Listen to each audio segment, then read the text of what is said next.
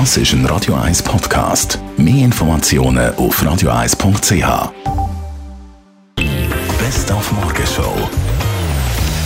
Tonnenweise Päckchen landen nicht daheim, sondern werden von immer mehr Leuten ins Büro geliefert, weil daheim ist man ja nie und jetzt bei den Weihnachtseinkäufen, Zalando-Einkäufen etc. etc. dann können wir ja die Päckchen gerade ins Büro lassen. Achtung, sagt Rechtsanwältin. Grundsätzlich verboten ist es nicht. Es ist aber auch nicht so, dass der Arbeitgeber gezwungen ist, es zu erlauben. Es liegt in seinem Ermessen, ob er es erlaubt oder nicht.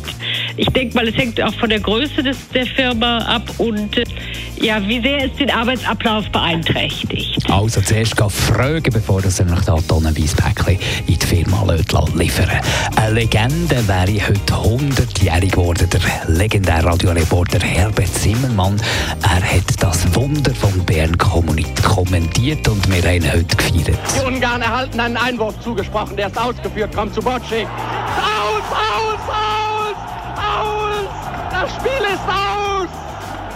Deutschland ist Weltmeister, schlägt Ungarn mit 3 zu 2 Toren im Finale in Bern. Die Morgenshow auf Radio 1.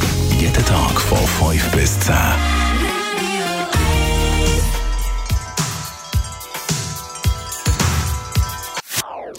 Das ist ein Radio 1 Podcast. Mehr Informationen auf radio1.ch.